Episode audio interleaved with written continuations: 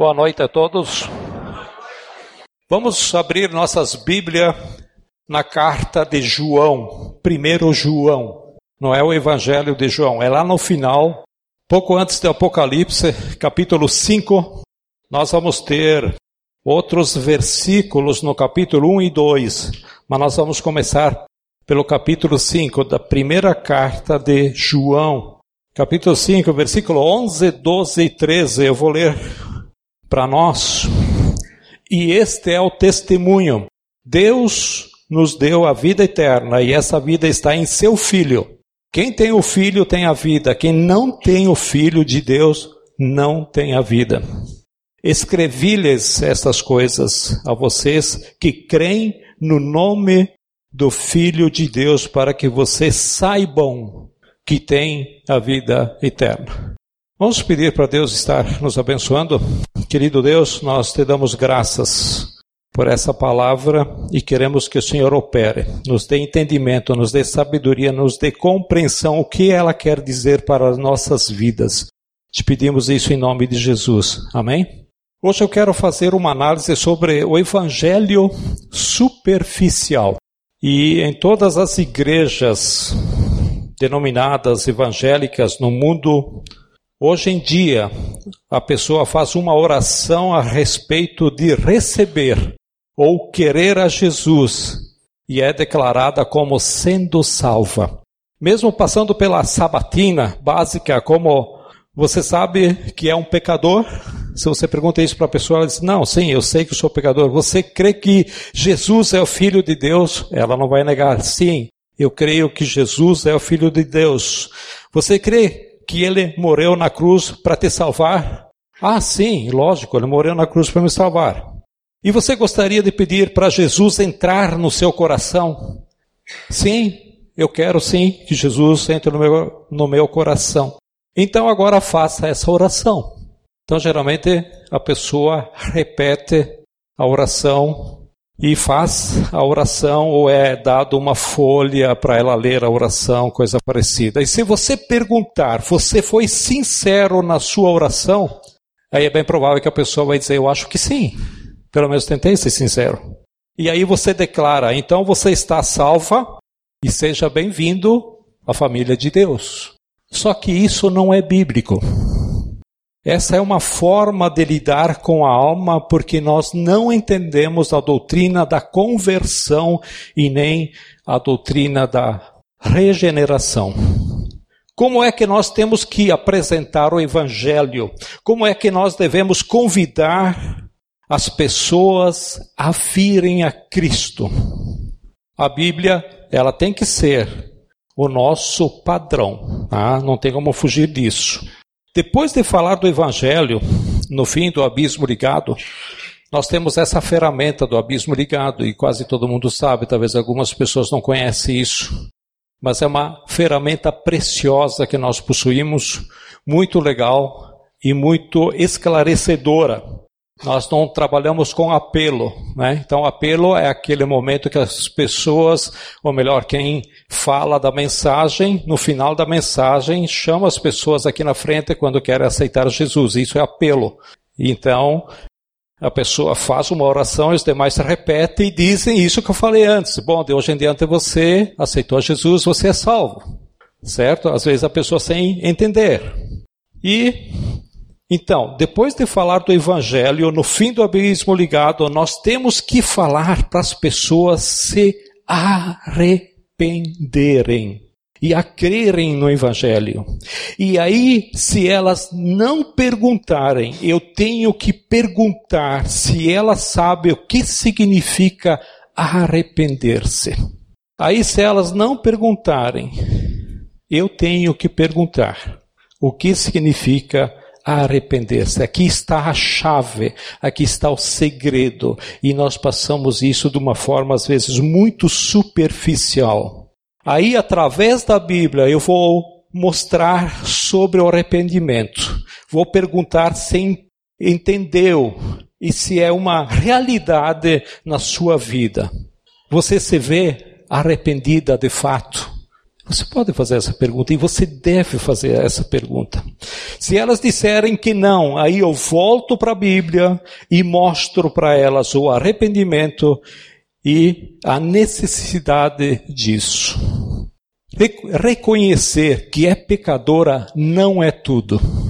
E é isso que nós se agarramos. Ah, a pessoa reconhece, ah, eu sou pecadora, sim. Isso não é tudo. Isso é fácil. Pessoa reconhece.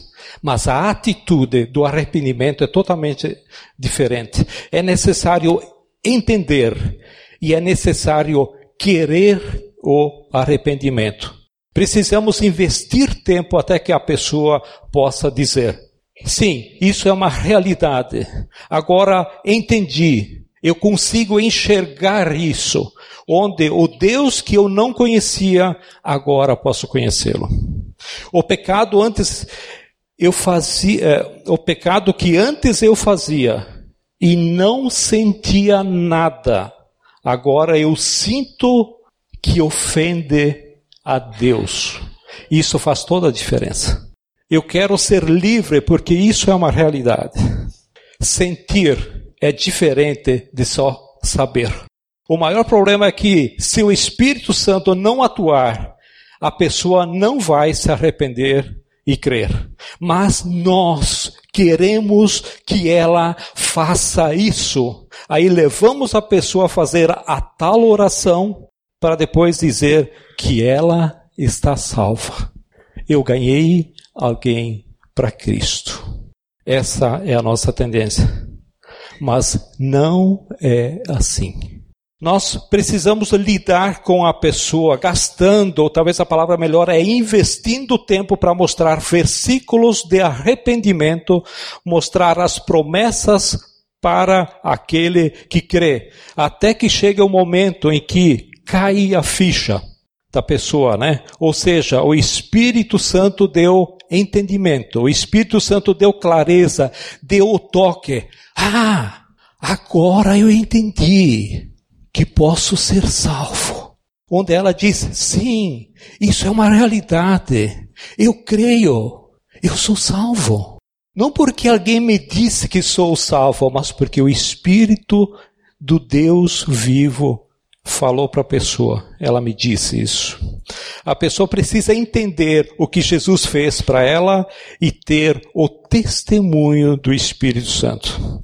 E olhando aqui para esse texto de 1 João 5, versículo 13, que há pouco lemos, Escrevi-lhes estas coisas a vocês que creem no nome do Filho de Deus para que vocês saibam que têm a vida eterna. O livro de João nos dá a segurança bíblica a segurança bíblica daqueles que verdadeiramente creem.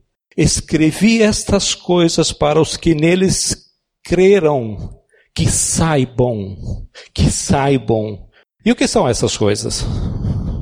Então existe uma série de testes através do livro de 1 João. O livro de 1 João ele é maravilhoso para evangelizar. Talvez seja o melhor livro que tem. Ah, ele está cheio de começo a, ao fim da mensagem é, bem é, evangelística, né, bem clara, que fala em todos os pontos aqui. Ah, ele coloca distinção. Então, ele coloca, o livro de João, ele coloca a distinção ou característica daquele que é um verdadeiro, um verdadeiro cristão. Mas como que é uma, como, como é que uma pessoa é salva? Na medida que o Espírito de Deus dá testemunho da palavra dele e mostra para a pessoa que estas coisas são realidades na vida dela, em sua vida. Por exemplo, se você olhar para o versículo 11 e 12, que diz: e este é o testemunho.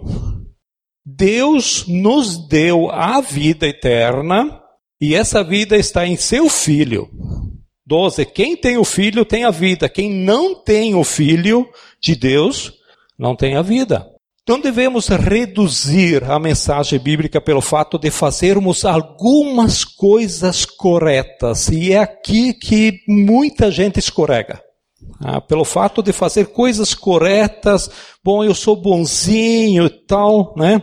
Então, o fundamento da segurança bíblica é que a vida só existe no Filho de Deus.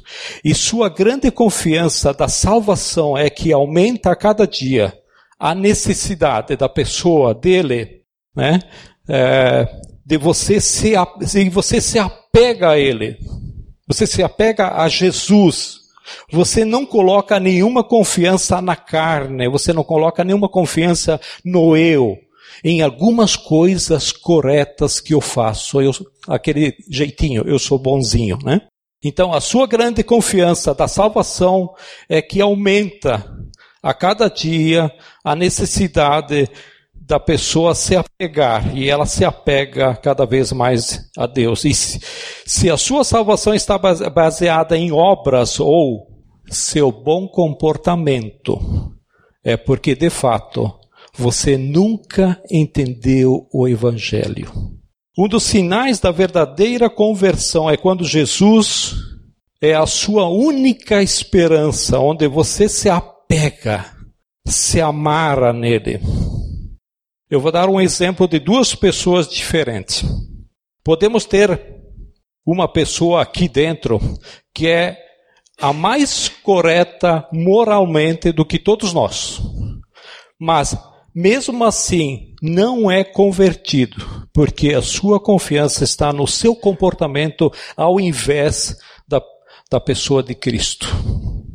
Também podemos ter outra pessoa aqui dentro que dá dois passos para frente e cinco para trás.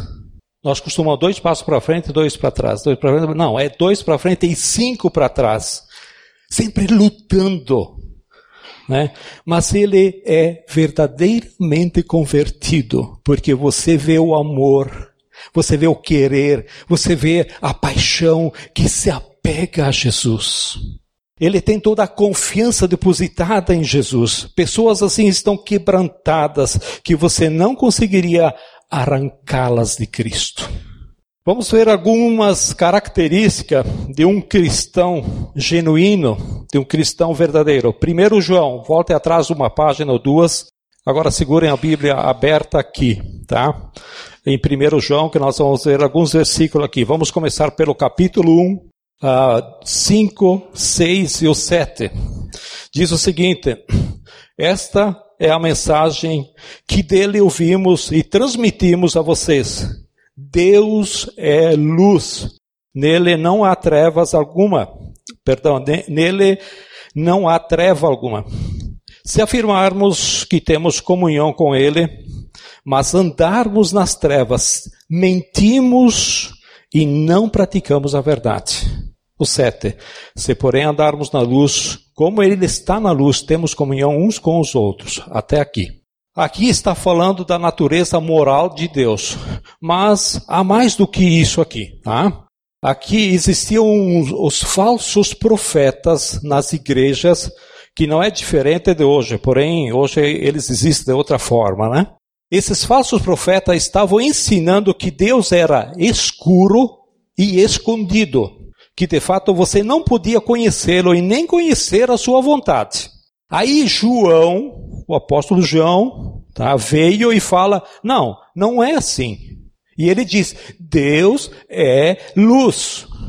Ele já, ele já mostrou a você quem ele é, ele já mostrou a você a sua vontade também. E no versículo 6 diz: mas, né, se a gente diz que tem comunhão com ele, ou seja, se dissermos que somos cristãos, então somos trazidos para a comunhão com Deus através do seu Filho.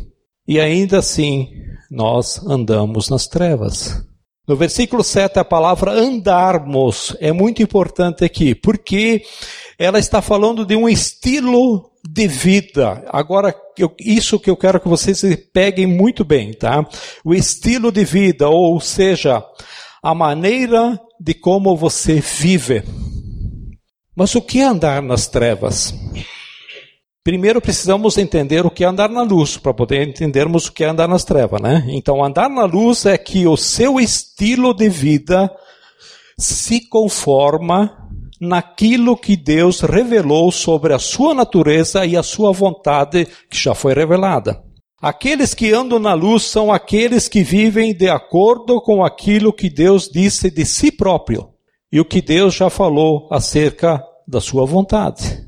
Então, isso nós não precisamos mais ter dúvida, porque está na palavra, está aí revelada.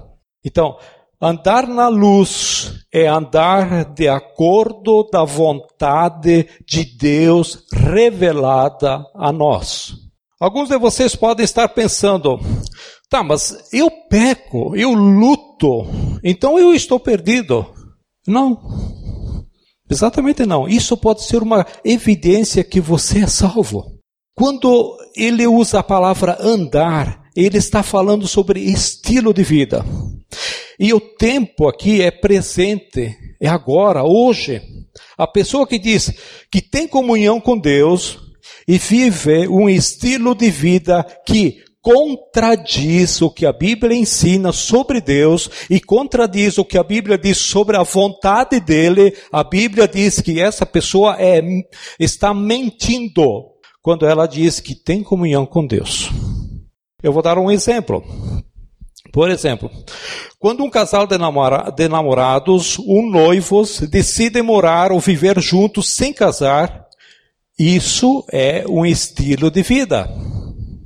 Um estilo de vida que a Bíblia diz que é pecado, se chama fornicação, mais especificamente prostituição, porque eles não estão andando na luz, ou seja, estão contradizendo o que a Bíblia diz sobre a verdade de Deus. Por isso, se, se dizem que tem comunhão com Deus, estão mentindo. E essa cegueira ela é sua própria, porque a pessoa sabe e conhece a vontade de Deus. Agora, se a pessoa não sabe e não entende isso, que isso é pecado, essa pessoa ainda não é salva. Sabe por quê? Porque ela ainda não entendeu a mensagem do Evangelho. Não entendendo o Evangelho, como pode haver arrependimento?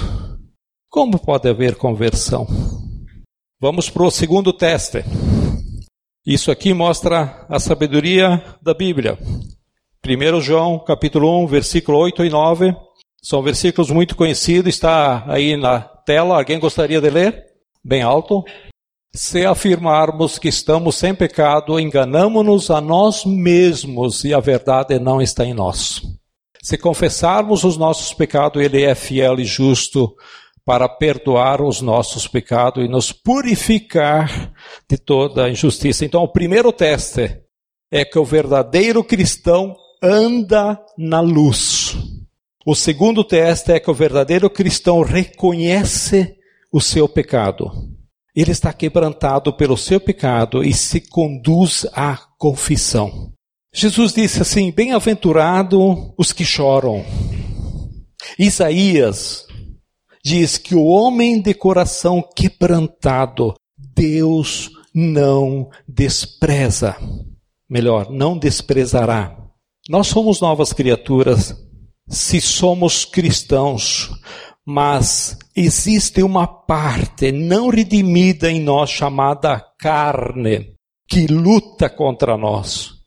E quando nós falhamos, isso traz tristeza, isso traz lamento, isso traz choro. Por quê? Porque nós queremos ser santos. Será que você está sensível ao pecado? Você está sendo tornando sensível ao pecado na medida que você cresce? Ou alguns daqui amam o pecado? Vocês que amam o pecado são cegos. Pessoas que amam o pecado como podem ser salvas? Que Deus tire as nossas escamas, né? que Deus nos dê um coração sensível.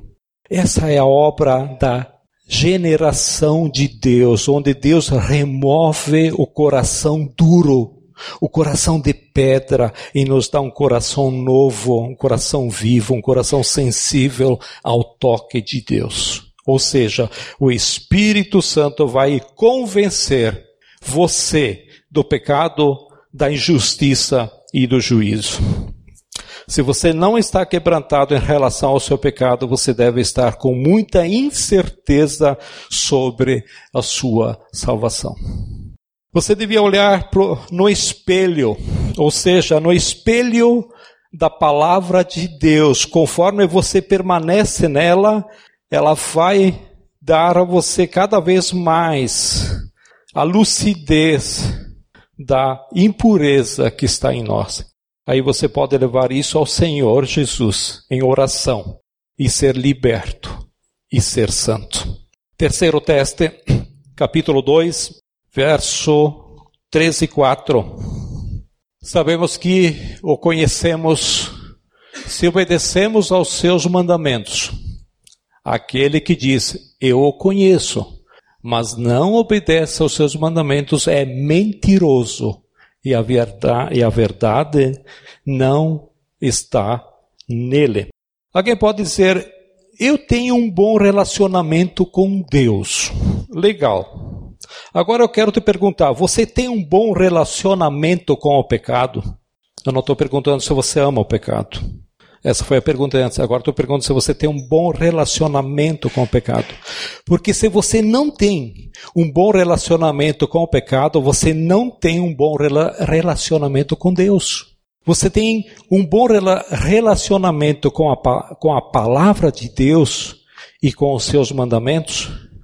Se você não tem, se você não guarda os seus mandamentos, você é um mentiroso e a verdade não está em você. Isso é a palavra que diz. E às vezes nós passamos por essas coisas bem superficiais. E nós levamos uma vida religiosa, vaga, sem comunhão com Deus, tristes. Às vezes, vamos, Deus acho que não existe, Deus não está longe de mim. Qual é o seu relacionamento com o pecado? Eu não estou falando de perfeição e viver sem pecados. Repito novamente que estamos falando sobre estilo de vida. E nesse estilo de vida, nós, os mandamentos de Deus, eles têm se tornado algo precioso para você. Você tem prazer neles. Você fica triste quando você quebra os mandamentos. Ou os mandamentos são pesados. Eles te sufocam. Se a lei de Deus é santa e você odeia a sua lei, então você não é santo. Seu coração não foi mudado. Ainda não foi mudado. Não estou me referindo ao legalismo, porque legalismo, legalismo é uma heresia patética. Tá? Eu fico triste quando a pessoa diz, mas o que, que tu acha que eu posso fazer isso? Pode ou não pode? Pode ou não pode? Legalismo é seguir leis, seguir regras. E aqui no caso, o legalismo é reduzir o cristianismo às coisas que você pode fazer e as que não pode fazer, ao sim e ao não. Se você tem uma comunhão com Deus, nossa, teu coração, aquilo que falou o Fabrício domingo passado, ele fez até o desenho, né, com a mão. Deus quer o seu coração. Se você tem comunhão com Deus, se você tem intimidade, esquece isso. Você não precisa fazer, ah, eu posso fazer isso, não posso fazer. Porque o Espírito Santo fala, põe, coloca no seu coração. Mas por isso que cristianismo não é legalismo. Cristianismo é relacionamento com Cristo. E nesse relacionamento, nosso coração, ele é mudado. Aí nós não só amamos a Cristo, mas também amamos a sua sabedoria que nos liberta e nos permite a experimentar a vida com Cristo, aprender como andar e expressar amor com Deus segundo a visão de Deus. Você tem desejo de conhecer os mandamentos e se conformar com esses mandamentos? Quarto teste capítulo 2, versículo 6, diz: Aquele que afirma que permanece nele deve andar como ele andou. Como é que nós podemos andar como ele andou? Nós podemos usar o exemplo de Paulo. O apóstolo Paulo falou assim: Sede meus imitadores, como eu sou de Cristo. Paulo também lamentava a sua própria natureza quebrantada por causa do pecado. Nós não estamos aqui falando de salvação através de imitar alguém. Salvação é somente pela fé após o arrependimento. Mas aqueles que foram regenerados ou restaurados pelo Espírito Santo vão ter um desejo genuíno no coração de andar com Cristo para poder imitá-lo. Porque aquele que começou boa obra nele vai terminar. Eu vou dar um exemplo muito simples. Eu fui criado na roça, na colônia, e minha infância toda foi lá, até os 17, quase 20 anos. E quando eu tinha 5 anos, minha altura era de um nanico. Perante meu pai, meu pai era um altão, quer dizer, meu pai tinha altura normal que nem eu.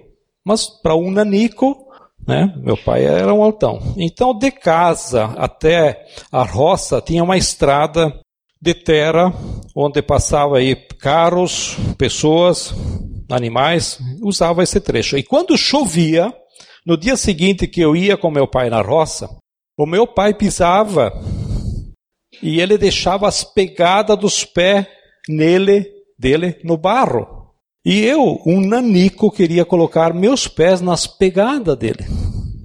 Eu queria andar como ele andava, mas ele era grande, né? Então ele fazia passos longos. E eu era pequeno, fazia passos curtos, por mais que me esforçava, né? Eu parecia mais uma aranha bêbada, porque eu mesmo pulando eu não conseguia alcançar as pegadas dele.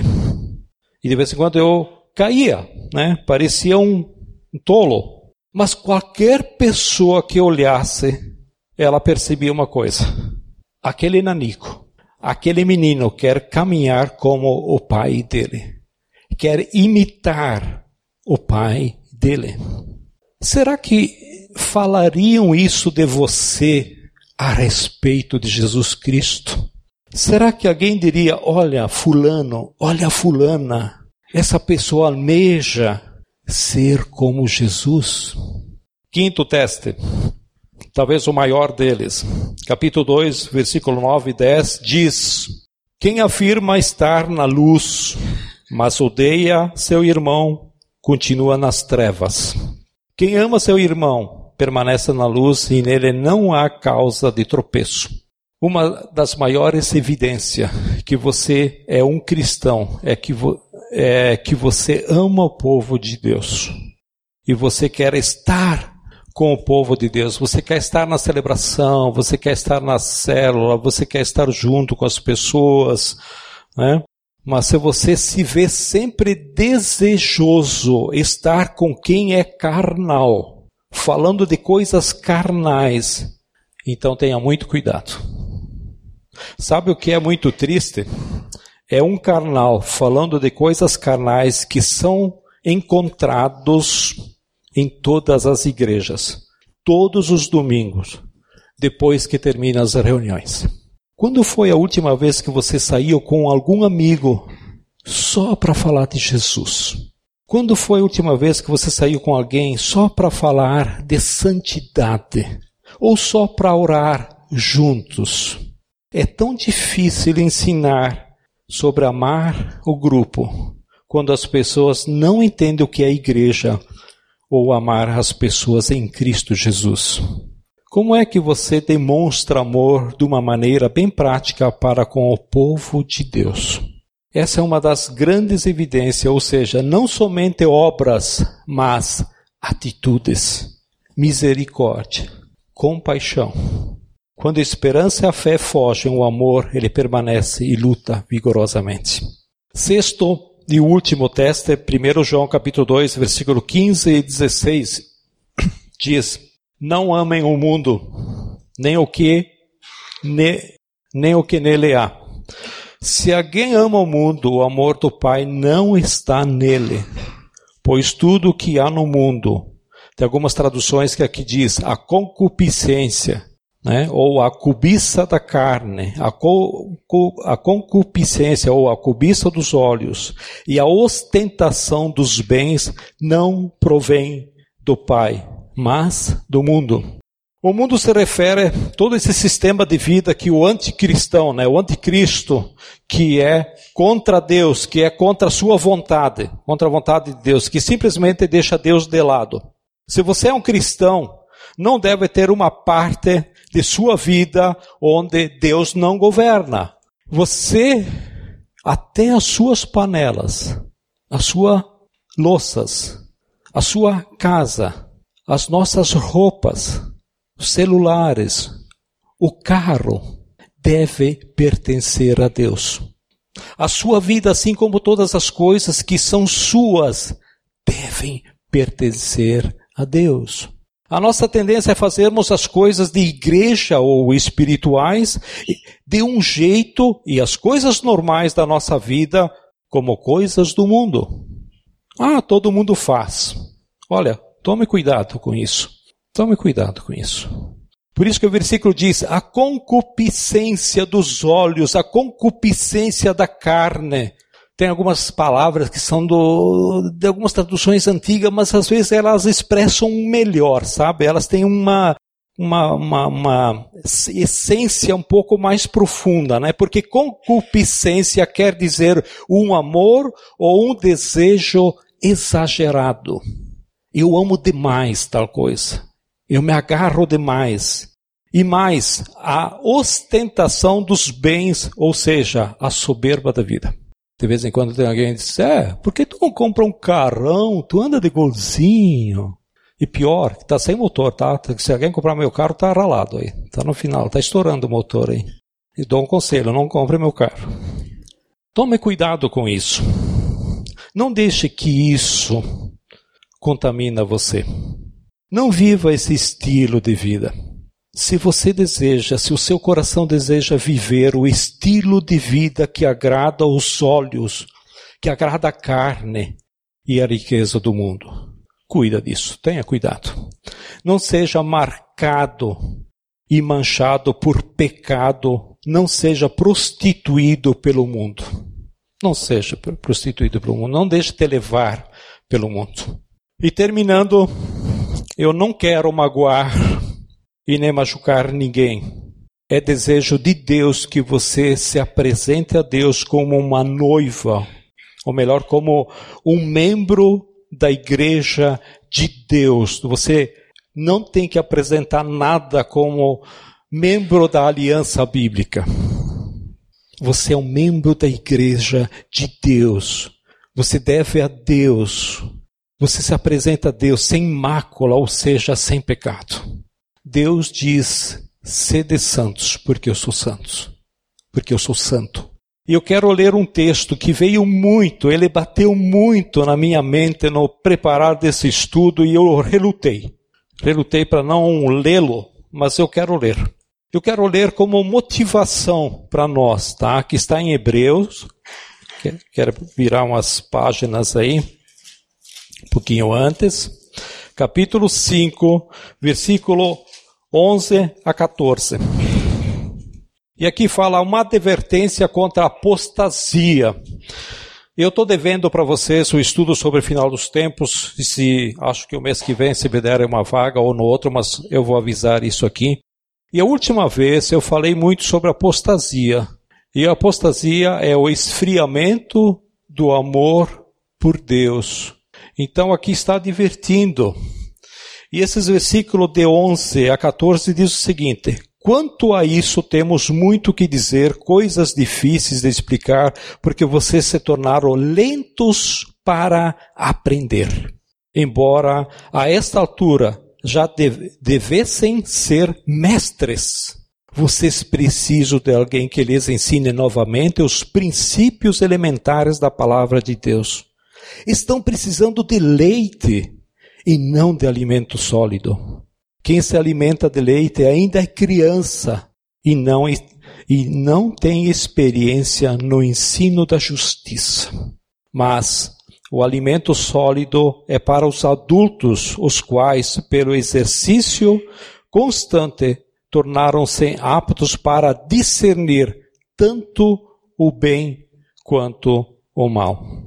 Eu quero motivar vocês que ainda têm dúvidas sobre a sua salvação e ainda não entendeu a mensagem do Evangelho, a procurar o facilitador da sua célula para tornar clara as dúvidas que você tem.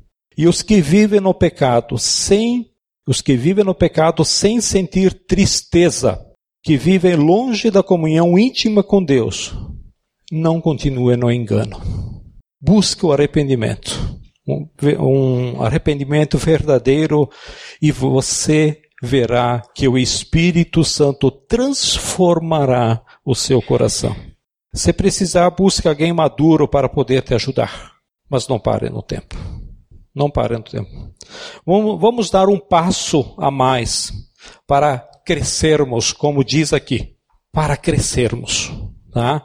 Porque Deus deseja que sejamos santos, porque Ele é santo. Amém? Vamos curvar nossas cabeças e vamos orar. Eu acho, eu não acho, eu tenho certeza que você tem muito mais que orar do que eu. Eu não saberia nem o que orar por você. Mas eu convido você a orar exatamente sobre aquilo que Deus falou ao seu coração. Talvez aqui seja um começo de uma jornada onde durante a semana, a próxima semana, próximos dias, você deve sentar, se jogar lá no sofá e dizer: Deus fala comigo sobre aquilo que ele falou aqui esta noite. Então tenha um tempo e fale para Deus, converse com Deus. Depois eu vou terminar orando. Querido Deus e Pai, quero te agradecer, ó Deus, porque tu tens vindo ao nosso encontro. E todos nós estamos aqui por uma razão, ó Deus. Nós queremos entender a tua mensagem. Queremos que o Senhor nos conforte, que nos dê convicção de estarmos aqui, de sermos teus filhos convictos, amados, perdoados, ah, cuidados por ti, conduzidos por ti, ó Deus. Obrigado, Senhor, por isso. Talvez na cabeça de alguns de nós isso pode não estar claro. Queremos que o Senhor nos dê entendimento, nos dê entendimento, Deus, e nos dê sabedoria. Opera na vida de cada pessoa aquilo que ela tem declarado a Ti, Senhor. Abençoe. E abençoe cada um, ó Deus, para que possamos ser um grupo de pessoas cristãs que te glorifique a Ti, ó Pai não somente quando entrarmos por aquela porta, mas quando sairmos naquela porta. Reconhecemos que somos grandes pecadores. Reconhecemos que pisamos na bola, Deus, mas quando pisamos na bola, Senhor, que temos a humildade de dizer: Senhor, eu pisei na bola. Eu pequei contra ti, pequei contra alguém, contrei, pequei contra o mundo, seja quem for, ó Pai. E que nós possamos crescer ter sabedoria, porque o Senhor quer que a gente cresça para sermos mais parecidos contigo, ó Deus.